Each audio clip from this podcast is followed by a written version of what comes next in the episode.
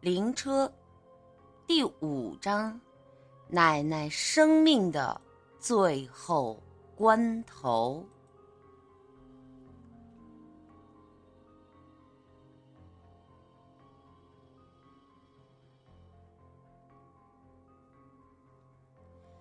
现在我是不会打开看了，好奇是会出人命的。这前三任的司机啊，看似周炳坤没死，其实他的结局才是最悲惨的。原本该死的应该是他，可他呢，疼爱老婆，让来历不明的珍珠项链给了自己的老婆，结果呢，他老婆当了他的替死鬼。照这么推算的话，只要开过这十四路公交车的司机，注定的结局都是死。幸好我没结婚，也没女朋友，自己虽然穷，但不贪财。发现了莫名的财物呢，都是保留了下来，等待失主。如若不然呢，可能我已经没命再来找这周师傅了。在回去的车上呢，我一直在想。到底用什么借口去跟陈伟辞职？想着想着，手机忽然响了。刚一接通，听到第一句话，我就僵在了原地。明子，你赶紧回来中心一趟吧。你奶奶突发心肌梗塞，这一次可能挺不过去了。电话呢是我爸打的，语气不急，但却很很悲。我心头一颤，手臂都开始哆嗦起来，我甚至感觉脊梁骨都发凉。奶奶突发心肌梗塞，会不会跟我有关系？我赶紧下了公交车，直接呢打了一辆出租，来到了中心医院，在重症病房看到了奶奶，她眯着眼，脸上盖着氧气罩，她已经不能呼吸了，必须借助呼吸器。才能来维持生命。病房里的父母亲戚啊，都是红着眼走了出去。我妈说：“你奶奶想跟你单独聊聊。”我两腮发疼，想哭。走到奶奶床前，她颤巍巍的举起手，我赶紧握住她枯槁的手掌。她挤出了一丝笑容，说。名字，啥时候谈了个对象啊？我一愣，刚开始没明白，以为奶奶是问我有没有谈对象。她一直啊很关心这事儿。没等我回话呢，奶奶竟然歪着头看着我的左边说：“闺女，今年多大了？哎呦！”二十二啊，嗯，我们家小名字二十六，嗯，女大三抱金砖，女大四生贵子，挺配的。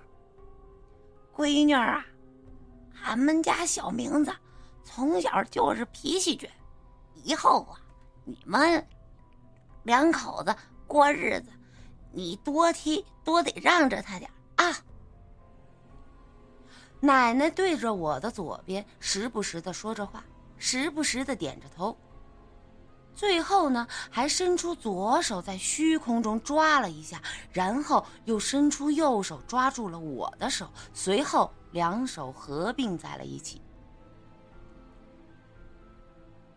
名字，人家闺女从小命不好，跟着你好好过日子。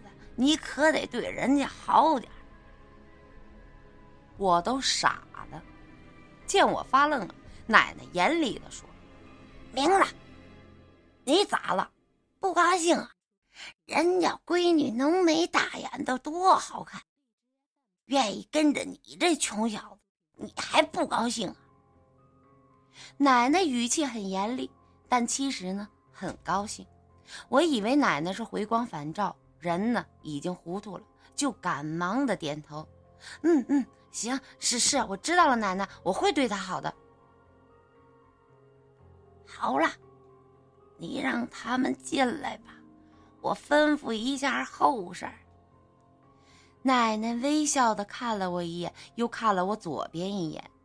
我走出病房，父母亲戚没人注意我，他们都一起涌进了病房，之后快速的办理了离院手续，回到了家里。奶奶走了，据说她是笑着走的。父母亲戚不知道奶奶为什么很高兴。我给陈伟打了个电话，简短的说明了一下事情。没等他安慰我，我就直接挂了电话。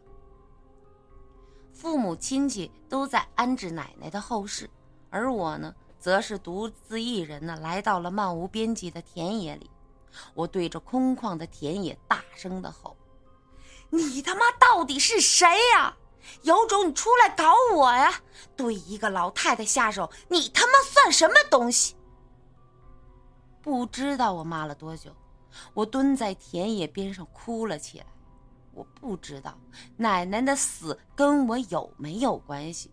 听奶奶所说的话，我感觉她临走前并没有糊涂。小时候听老人讲。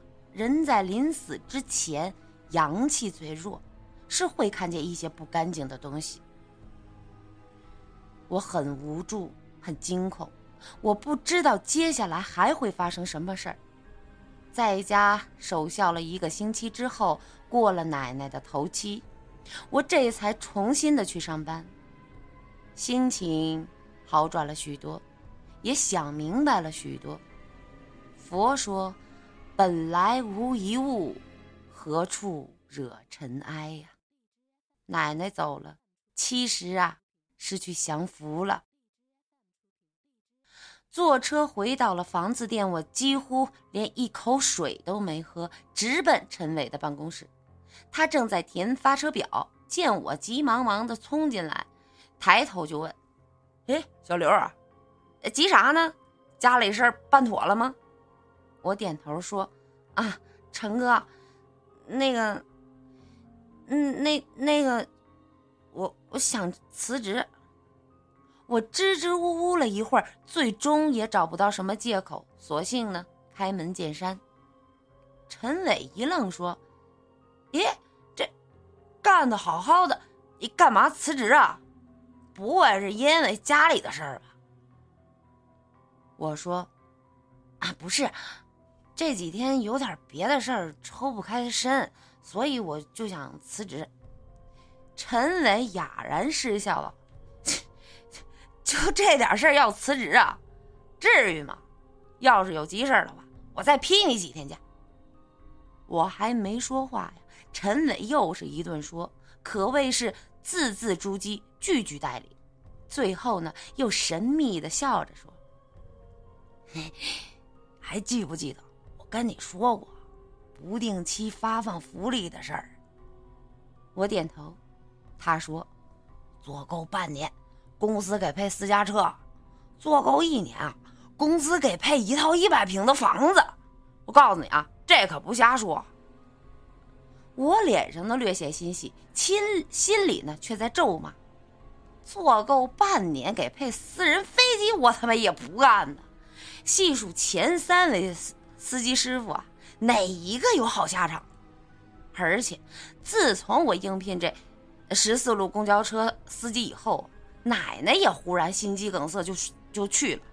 我不知道这跟十四路公交车有没有关系，但是我尽力的说服自己，告诉自己这可能也就是个巧合。我脸上阴晴不定，陈伟拍着我的肩膀就说：“哎呀，累的话。”再放你三天假，好好玩玩。要要不真的，陈哥带你去夜总会转转，那一水的妹子，哎，那胸前揣俩炸弹，一个比一个正点。不了，我我自己转转吧。我走出了陈伟的办公室，这一刻呢，我感觉陈伟这个人啊，真的很不靠谱。回到了自己的宿舍，我开始收拾东西，心说，陈伟要是不放我走。我就直接不要工资走人。看了一眼抽屉里的女人的身份证、高跟鞋、戒指、项链，我心说呀，这几样东西一会儿我就都放到十四路公交车上，就来一招高挂金燕，直接走人吧。正收拾着，眼角余光瞥见了桌子上放的一张 A4 纸，这张纸对折了一下，就放在桌子的正中间。我一愣，左右四看，心想：这张纸也不是我放这儿的呀。打开一看，上面写着这样的一段话：十四路公交车。你必须开下去。如果你的肉体走了，就由你的灵魂来开。我手一哆嗦呀，纸条掉在了地上，我的呼吸越来越粗重，心想：这张纸条是谁放在我桌子上的？细数整个客运站，能进我宿舍的只有陈伟，他是主管，有宿舍的钥匙。难不成这是陈伟看我想走，故意吓唬我的？这么想也不对，因为我奶奶走的时候，我只是给陈伟打电话说请假，而辞职这件事儿啊，我是今天才说的，也就是十分钟前告诉陈伟的。这期间。